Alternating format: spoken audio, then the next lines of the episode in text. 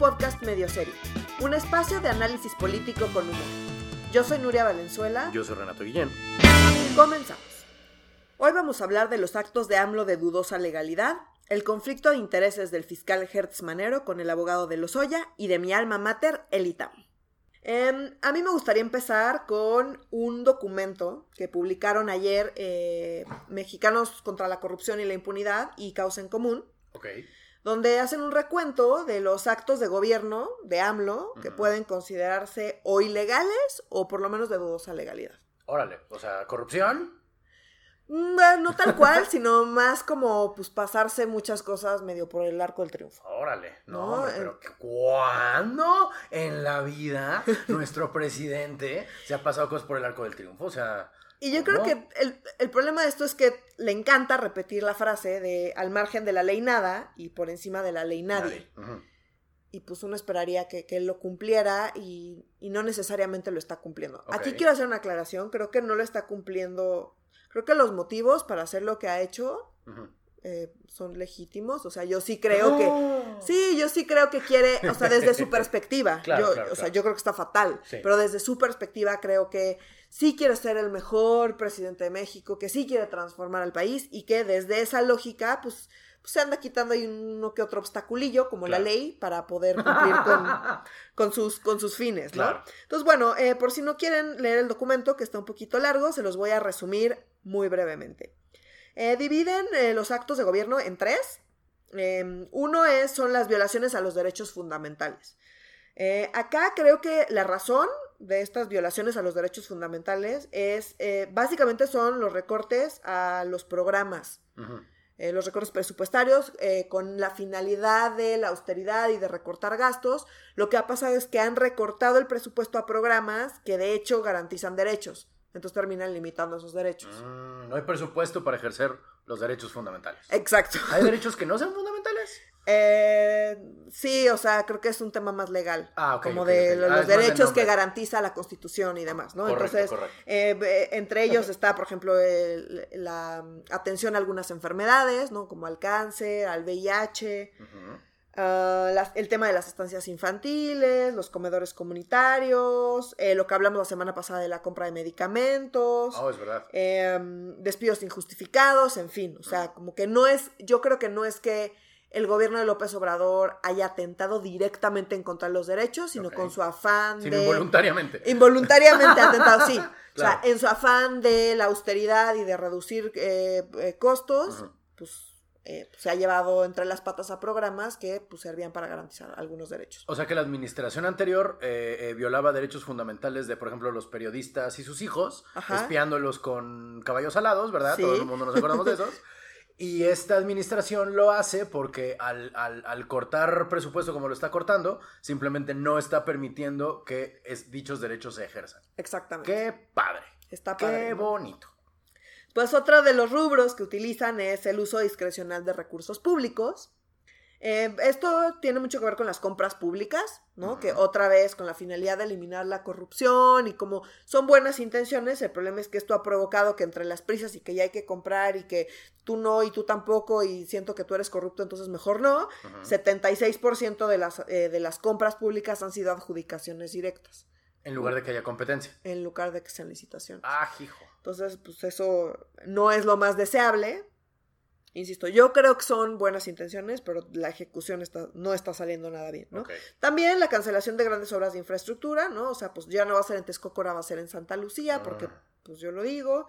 Eh, el tema de dos bocas, que carece de evaluaciones jurídicas, económicas, financieras, ambientales, pero es la O joya de la corona y están de hecho haciendo muchos de los recortes para poderle meter dinero a un proyecto que pues que quiere hacer Andrés Manuel Por, por sus... por sus huevos. sí. Muy bien. Sí, sí, De ganso, sí. Sí, de ganso, exactamente. Em, y la otra cosa es el aumento en el presupuesto de los programas eh, U. Eh, es ¿Eh? un tema muy técnico. El tema es que son subsidios y no tienen reglas de operación.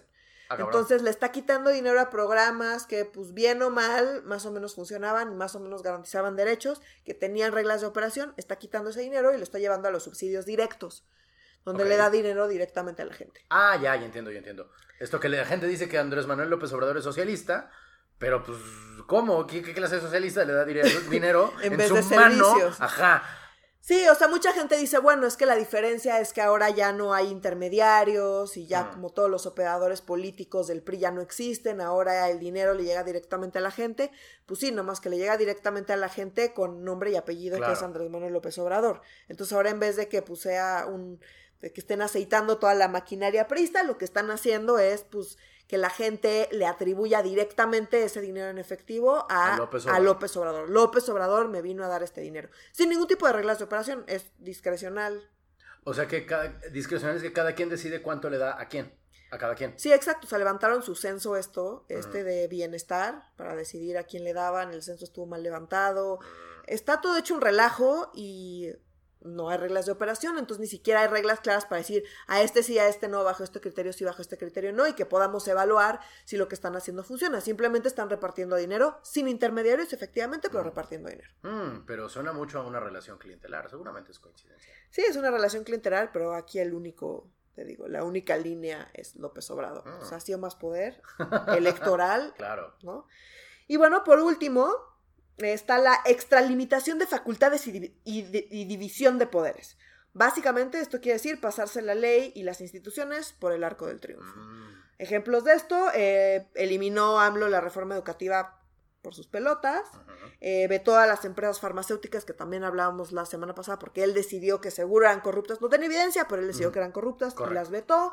Em, el levantamiento este que te hablaba del censo de bienestar, que lo hicieron promotores del voto con chalecos y gafetes con la imagen de AMLO. Dios mío. Y ellos estaban levantando el censo. Entonces, pues no, obviamente no hay fundamentos legales, está violando la constitución Ujú, por proselitismo, en fin. Em, la ley de remuneraciones, el reclutamiento, eh, en fin, eh, de la Guardia Nacional, ¿no? Que empezaron a reclutar y a operar la Guardia Nacional antes, de que hubiera eh, el fundamento legal y de que pasara el proceso legislativo. Como cuando solo le cambiaron el sombrero a la Stacy Malibu, a los soldados les cambiaron el uniforme Exactamente. de la Guardia Nacional. Ni ¡Qué siquiera el padre! uniforme, les pusieron una bandita en el brazo que sea Guardia Nacional. Ay, Órale, ya. Sí, fatal. Y bueno, y otra de, eh, otra de las grandes críticas son las famosas consultas populares, ¿no? En particular, eh, la consulta de la termoeléctrica, eh, de la termoeléctrica en Huesca. En Huesca, muy bien.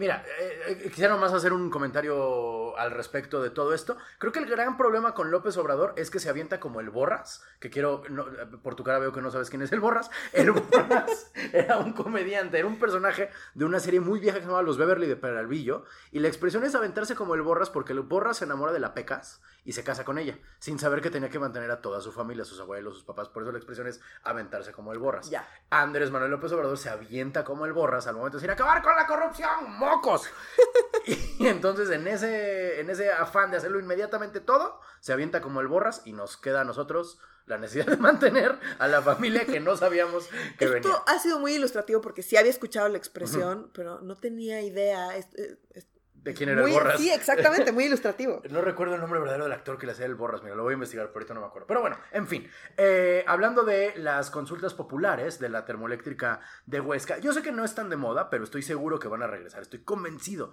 que van a regresar las consultas populares hechas como si fueran votos, ¿no? Entonces, como si fueran elecciones más bien, ¿no? Entonces... Bueno, eh, ya estuvo lo del Metrobús. por ej- ándale, bueno, lo del Metrobús a mano alzada, por supuesto, ¿no? Que es democracia participativa, nos enteramos ahora. Nos enteramos, exactamente. Tantas cosas que aprendemos. Yo creo que ahora se van a hacer moda las consultas, entonces eh, yo les traigo una, una, unas, unas maneras de sobrevivir a estas, a estas cosas terroríficas que llamamos consultas. No, primero, este, hay que, cuando vayas a la consulta, te, te propongo que presumas todas las consultas a las que has ido a lo largo de tu vida. ¿No? Como ser hipsters de las consultas. Y decir, no, hombre, yo vengo a las consultas de AMLO desde la de Fobaproa. Uy, no, el niño Andresito todavía ni nacía. La esposa anterior seguía viva, ¿sabes? O sea, como, a ver, hacerte como un caché, como un pedigrí al respecto, ¿no? Eh, segundo, cuando estés en la consulta, entra a Tinder. ¿Por qué? Porque ya al menos vas a saber que en dos kilómetros a la redonda te vas a juntar con alguien que tiene tus mismas filias o fobias políticas, ¿sabes? O sea, porque hay quien va para votar y hay quien va para chingar. Eh, Va a haber de qué platicar. Va a haber de qué platicar, seguro. O sea, puede ser así muy cabrón. Eh, hay que llevar agua o galletas a los funcionarios de, de- de estas consultas, ¿sabes? O sea, estos héroes anónimos que se chingan el fin de semana mal alimentados, lejos de sus familias, y todo para complacer al líder. ¿Suena como secta? Eh, debe ser coincidencia. Eh, otro consejo que doy, a la, que, que voy a implementar en cuanto vuelvan las estas consultas, es llegar crevelado. Crevelado es este estado donde estás pedo, crudo y desvelado al mismo Ok. tiempo, ¿sabes? O Creí sea, que era algo técnico. no, yo no, no, sé no, por qué. no, no, para nada, para nada. Porque así le rompes la ilusión a la gente de que solo la gente eh, eh, no- eh, buena vota, ¿sabes? O Claro, sea, claro. llegar así como evidentemente decadente a ejercer, hola, vengo a ejercer la democracia y romperles el corazón. Eh, otro, el siguiente consejo que voy a... a aplicar para la, bueno que yo les, les pido a ustedes que apliquemos todos para las siguientes consultas es anular el voto o sea, pues qué, o sea, como estamos seguros que los que la gente que lo va a leer es gente eh, afín al líder, ponerle mensajes chuscos como ahí les va mi cuarta, priste el que lo lea, ya te hice perder tiempo, auxilio estoy atrapado en una urna, este, juaristas mis huevos, eh, por el bien de todo primero los puestos, que esta no es mía es del subcomandante Marcos, pero es genial. Eh, llegar a la casilla y decir, hola, soy observador, y quedárteles viendo. Y no moverte desde que alguien te corra. Eh, ir a votar con ropa de propaganda, porque técnicamente no es ilegal, ¿sabes? Pero llegar a una consulta ciudadana del PG con una playera que diga vota por Pepe Mid y ver qué pasa. Eh, abrir un puesto como la amiga de Lucy de Charlie Brown, ¿te acuerdas que tenía un puesto de consulta psicológica que costaba Sí. 50 centavos? Sí. Algo así. Y, eh, y diciendo, pues tiene el mismo valor vinculante que esta consulta, mi consejo. Entonces, Sí, porque además ahora que desaparezcan el INE, Ay, híjole, sí. ya, ya ahorita que se mueran por su falta de presupuesto. Eh, ah, vota dos veces. Votar dos veces en las consultas del PG y felicitar a la gente porque, comillas, te cacharon.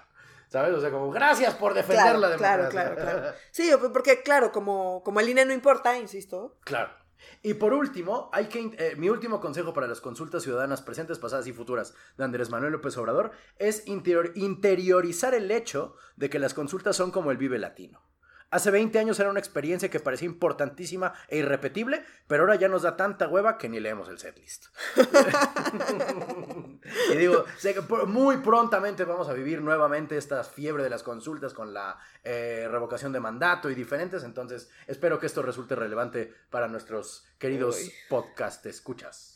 Podcast escuchas. pues muy bien, pues hablando de, de cosas extrañas que hace AMLO, o no tan extrañas, eh, me gustaría hablar sobre la relación, algo que te encanta, ¿Qué? la relación de AMLO con los evangélicos. Ay, no. Sí. Hace, hace unos días, ahora? hace unos días salió un reportaje en Aristegui Noticias donde mm, muestra la colaboración activa y sin ningún tipo de precedente eh, desde las leyes de reforma entre la iglesia y el gobierno. Ay, qué padre. Eh, resulta que la CEGOV invitó a, a todas las jerarquías de las distintas iglesias eh, de México a participar en algunas mesas de trabajo para que mm, pudieran incorporar sus opiniones en el Plan Nacional de Desarrollo. No nada más eso, sino que modificaron el reglamento interno de la Secretaría de Gobernación para que, eh, estoy citando, Ajá. las organizaciones religiosas pudieran proponer y coordinar estrategias colaborativas eh, en proyectos de reconstrucción del tejido social y cultura de paz. Eh, Un poco la idea de eh. AMLO es eh, las iglesias que pues, eh, transmiten valores y que ya le saben a este tema de los valores, Ay, no.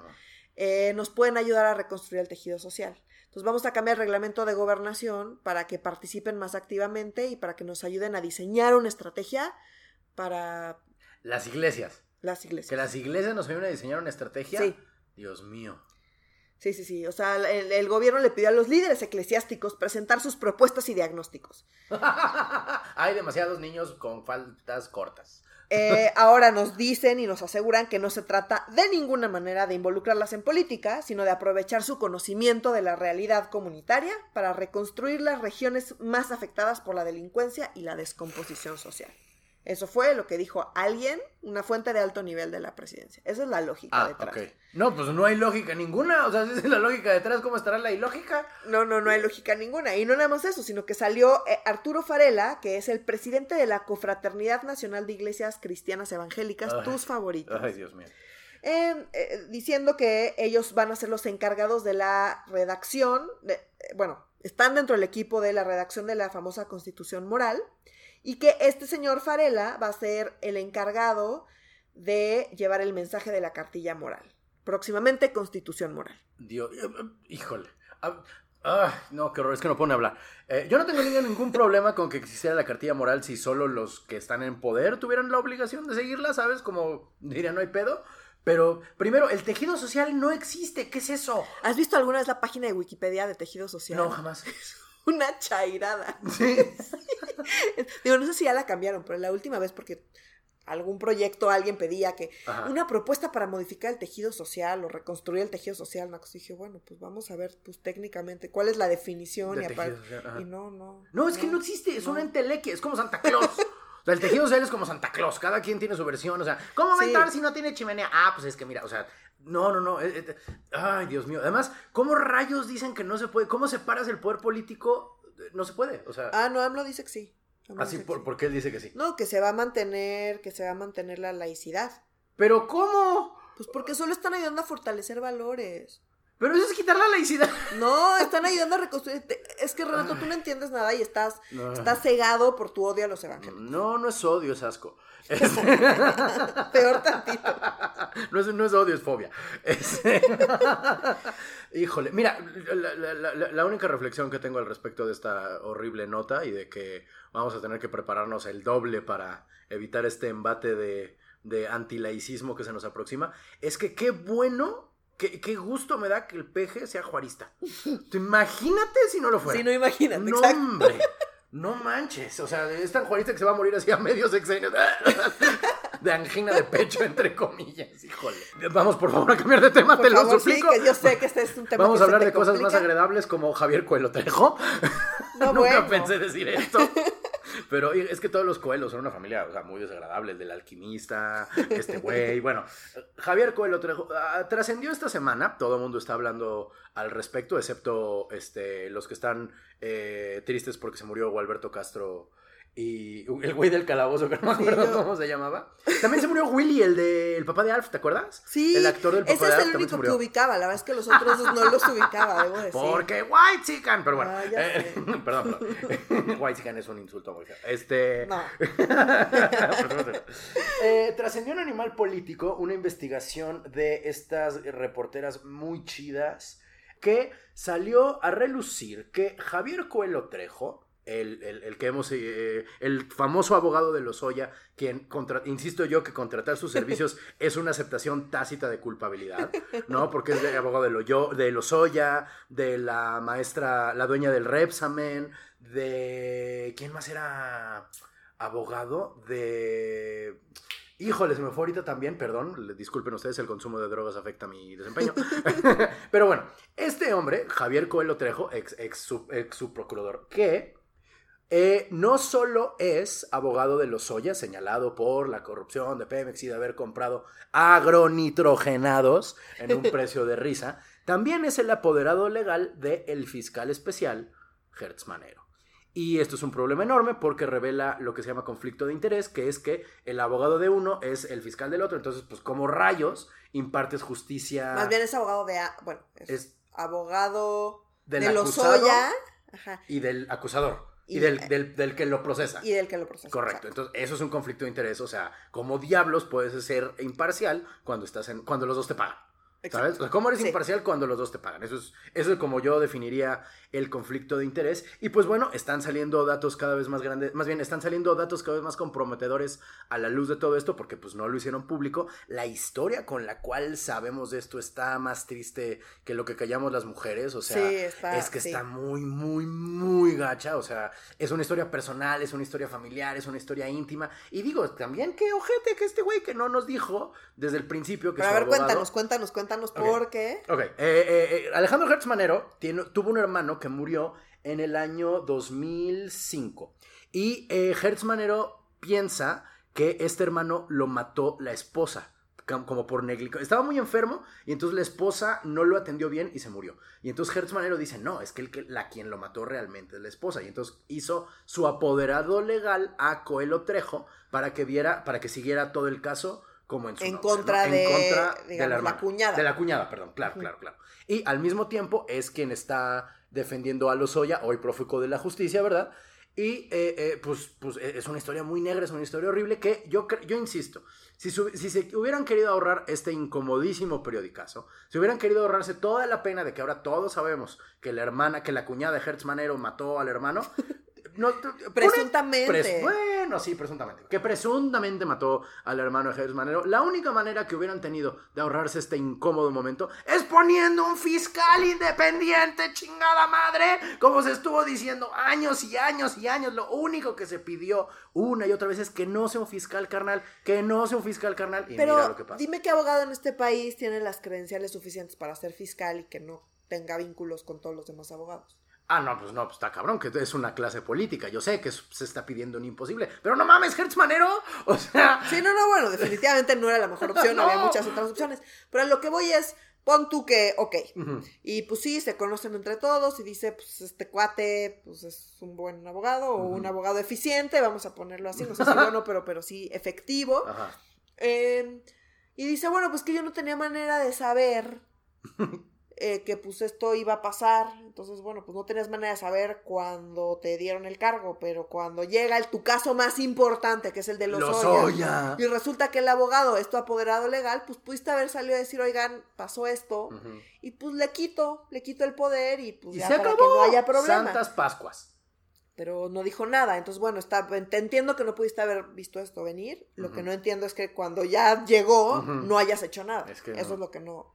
no- Yo, no, yo no lo entiendo realmente. no tiene o sea, justificación. Aplausos a Pájaro Político por sacarnos este chismarajo impresionante, delicioso, morbosísimo. Creo que no era su intención No, ya lo que sé. tú estuvieras viendo los detalles Pero de, es de que cómo... no manchen, la hermana. O sea, parece, neta, parece la Rosa de Guadalupe. Como que Gertrude Manero se va a hincar y entonces, ay, ya está Rosa. Y entonces aparecen las pruebas. Pero además, ¿qué tiene que haber pasado para que... Ya estamos acá en el chisme. Sí. Porque tiene que haber pasado para que demandes penalmente a, tu, tu cuñada. cuñada. Por la muerte de tu carnal, o sea, es que sí está, Está, gacho. sí, está ¿no? bien gacho, qué horror, qué, qué mal pedo. Pero ven, no, nosotros nunca nos hubiéramos enterado de estos detalles horribles si hubiera habido una fiscalía independiente. Pero bueno, además de todo esta onda, este... eh, eh, ¿Cuál es tu nota favorita esta semana, mi Mi querida nota- Nuria? Ah, me- oh, mi nota favorita esta semana, tú medio me la obligaste. ¿Por qué? Porque tiene que ver con la Maroma Estelar y su programa sobre el ITAM. Yo estudié en el ITAM. ¿no? Yo estudié Economía y Ciencia Política en el ITAM. Explica tantas cosas. Eh, yo no resiento a la Maroma Estelar por lo que dijeron. Eh, te resiento a ti por hacerme ver el programa. Pero una vez que lo vi, eh, más bien me pareció malo. sí. Eh, sal- salvo de un par de chistes de Carlos Vallarta que sí me dieron risa, eh, me pareció un programa malo. Ujú. Eh, acá tengo algunos comentarios. El primero es que el racismo existe Claro. y es real. Sí. Y esto pues no es nada más, no nada más pasa en el ITAM, pasa en todo el país. Ahora. ¿qué pasa con el ITAM? El ITAM es una institución privada, que eso implica que para que llegues ahí o estás becado o tienes mucho dinero. eh, y si estás becado, eh, es una institución muy exigente. Entonces, eh, para que puedas se- seguirle el paso a la institución, pues tienes que tener pues un- una educación, digamos, previa bastante buena para que puedas continuar. Entonces eso implica que, pues por más que tengas beca, eh, no eres de los más, eh, de los que no tienen privilegios y de Claro. los más eh, desaventajados porque no podrías seguirle el paso simplemente porque seguramente tienes una educación deficiente. E igual vas a salir con un diploma que da mucho poder. Exactamente, ¿no? Entonces, eh, todo esto sucede en el ITAM, entonces, ¿qué pasa? Pues es un embudo y al final, pues prácticamente toda la gente del ITAM, pues es gente con privilegios. Hay muchos blancos, sí, sí, hay muchos blancos. Entonces, la gente que sale a decir, ay, pero qué barbaridad, este, ¿cómo dijeron estudiantes blancos que corran a todos? O sea, en primera, El pan. el PAN salió a decir eso, salió a decir eso que gente que ni siquiera era del ITAM. Creo que muchos itamitas ni siquiera como nos ofendimos tanto. Pues no, ¿cómo se ¿Por van a no? ofender cuando te dicen es que eres de los más poderosos? O sea, ¿dónde está el insulto ahí? No, o sea, no, no, no me parece ofensivo, me parece pobre, me parece que hay cosas que criticarle al ITAM y que no las, no las supo mencionar. Y lo que me preocupa es más bien el papel de la Maroma Estelar y que el- la Maroma Estelar es un programa que utiliza recursos públicos. Sí. Ciertamente eh, existe el racismo, ciertamente hay que poner la- el dedo en la llaga, nos cuesta trabajo hablar de racismo. Eh, a la gente que que tiene, que tenemos privilegios, nos cuesta trabajo identificarlos. Porque uno piensa en los privilegios como si fuera como un esclavo que te está abanicando y mayordomos y... Y en realidad no, el privilegio no se ve. Lo que se ve es cuando no lo tienes. Correcto. ¿No? Entonces, a mí me gusta explicarlo como que es una puerta, ¿no? El privilegio son las puertas abiertas y tú pasas por la puerta y como está abierta no te das cuenta que ahí está. Y cuando no tienes el privilegio, la puerta se te cierra en la cara. Correcto. Entonces, pues, pues, solo te das cuenta cuando una puerta se te cierra en la cara y si no vas por la vida sin darte cuenta que hay puertas que te cierran en la cara. Correcto. A mí nunca en la vida he llegado a un restaurante o una tienda donde alguien me vea feo o crea que me voy a robar algo o dude de que pueda pagar o me trate mal. A mí me han pasado esas cuatro cosas. Me queda claro. Entonces, pues yo no me doy cuenta que eso existe hasta Claro. que hablo con amigos como tú y me cuentan esas anécdotas Sí. y cada vez intento hacer cara de menos horror porque verdaderamente me sorprende, porque Sí. ni siquiera me había imaginado que eso pasaba.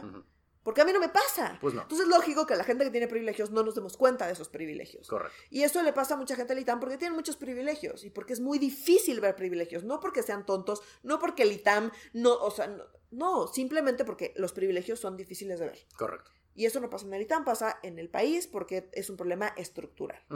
A mí lo que me preocupa es que la maroma estelar está utilizando de pretexto la importancia de hacer notar que existe racismo en el país, que es importante que sí existe, sí, sí hay blancos, sí hay morenos, sí hay diferencias entre blancos y morenos. Sí. Pero eso lo están usando de pretexto para atacar a los críticos del gobierno de Andrés Manuel López Obrador. Entonces, que lleguen a decir, casi, casi parece que el ITAM es el que provoca el racismo, el ITAM es como una máquina de gente racista y pues no, el, el país es una máquina de gente Claro. racista. Y pues muchos de esos están en el ITAM y están en todas las otras universidades privadas. Así es. 100%. Entonces, perdón, que se utilicen recursos públicos y que utilicen un pretexto, de pretexto algo legítimo para atacar a sus opositores, eso es lo que me parece preocupante. Eso es lo que es terrorífico. La parodia de Denise Dresser, a ver, yo la tía Denise, mm, amo odiarla. O sea, yo puedo hablar tres horas de por qué me parece un ser insufrible y detestable. Sí. Pero es innegable que es una voz importante, crítica del gobierno de Andrés Manuel López Obrador. Es- eso- es innegable. Sí. Entonces, que estén utilizando recursos públicos para parodiarla semana tras semana. Y perdón, si hay algún, algún individuo parodiable en... eh, es Andrés Manuel López Obrador. Claro. Entonces, que por lo menos no lo balanceen haciendo a alguien. Quien sea puede parodiar a Andrés Manuel López Obrador. O sea, Sí, como... es muy fácil. Es muy fácil parodiar. Muy bueno, fácil. yo no podría, pero, pero yo no soy actriz. Entonces... Pero a lo que voy es, cualquiera podría hacerlo. Que no sean capaces de balancearlo, que se dediquen a estar atacando a los opositores del gobierno, sí me parece preocupante y me parece mezquino que se estén agarrando de pretexto de un problema que es real y que es legítimo y que sí vale la pena eh, resaltar, Claro. que es el racismo. Me parece súper mezquino que utilicen eso de pretexto para atacar a sus opositores. Es terrorífico. Y es que no, sé- no sé si mezquino sea la palabra correcta. O sea, es, es, es, es preocupante, ¿sabes? O sea, es una de esas cosas que ves en, en papel y dices, no, no. eh, Yo, a ver, a mí me encantaría que el problema del racismo, que no es un problema moral, sino sistémico, es decir, racista no es el que dice, ay, a mí los negros me caen mal. O sea, sí, sí es racista. Pero sí, sí lo es. Pero del racismo que estamos hablando es del racismo sistémico, del Claro. cual el juzgar a la gente por el color de su piel es una parte. Es decir, hay, en México existe una pigmentocracia que mientras más blanco te veas, mejor te tratan. O sea, Sí. eso es innegable. Sí, sí. Es absolutamente innegable. Pero vivimos en un país donde como el Estado nos dota de etnicidad, es decir, todos somos mestizos, Pues no, la, la gente dice, ay, mencionaste la raza, eso es racista. No. Hay un problema sistémico Claro. en México Sí. que trata distinto a la gente de tu color que del mío, Sí, ¿no? O sea, sí. yo soy blanco pero no ejerzo, o sea, yo soy blanco pero no parezco, y entonces he vivido todas las... eh, eh, han intentado discriminarme un chingo de veces, pero como sí soy blanco no lo han logrado. Claro. Sí, sí, sí. y me sí. pongo peor, pero bueno. Este, pero no quiero que esto pase con dinero público a costa de una crítica, digo, a costa de que se, se, se ayuden a las fobias personales del presidente, porque, coño, el ITAM no es el único lugar, comillas, neoporfirista. ¿Sabes? O sea, de Tú este sabes país. que es neoporfirismo. Es que a No, mí no tengo idea. No, no tengo idea. Es como el, como el, posmo- como el marxismo posmoderno de, de Jordan Peterson, que no tiene sentido el marxismo posmoderno. ¿Qué verga es eso? Igual el neoliberalismo, no, no, no, no. El, perdón, el neoporfirismo. Uh. No tiene- el, el el neoliberalismo sí existe. Me Pero- van a quitar tu título de la UNAM. no existe, pero no tengo título. ¿Qué soy, el ITAM? Los de la UNAM no nos titulamos nunca. Los del ITAM tampoco, no te apures. Wow. Este, ay, hijo, el, el, ay, Dios mío, mira qué horas son. Damas y caballeros, yo voy a despedir el programa esta noche. Yo soy Renato Guillén. Yo soy Nuria Valenzuela. Hasta luego.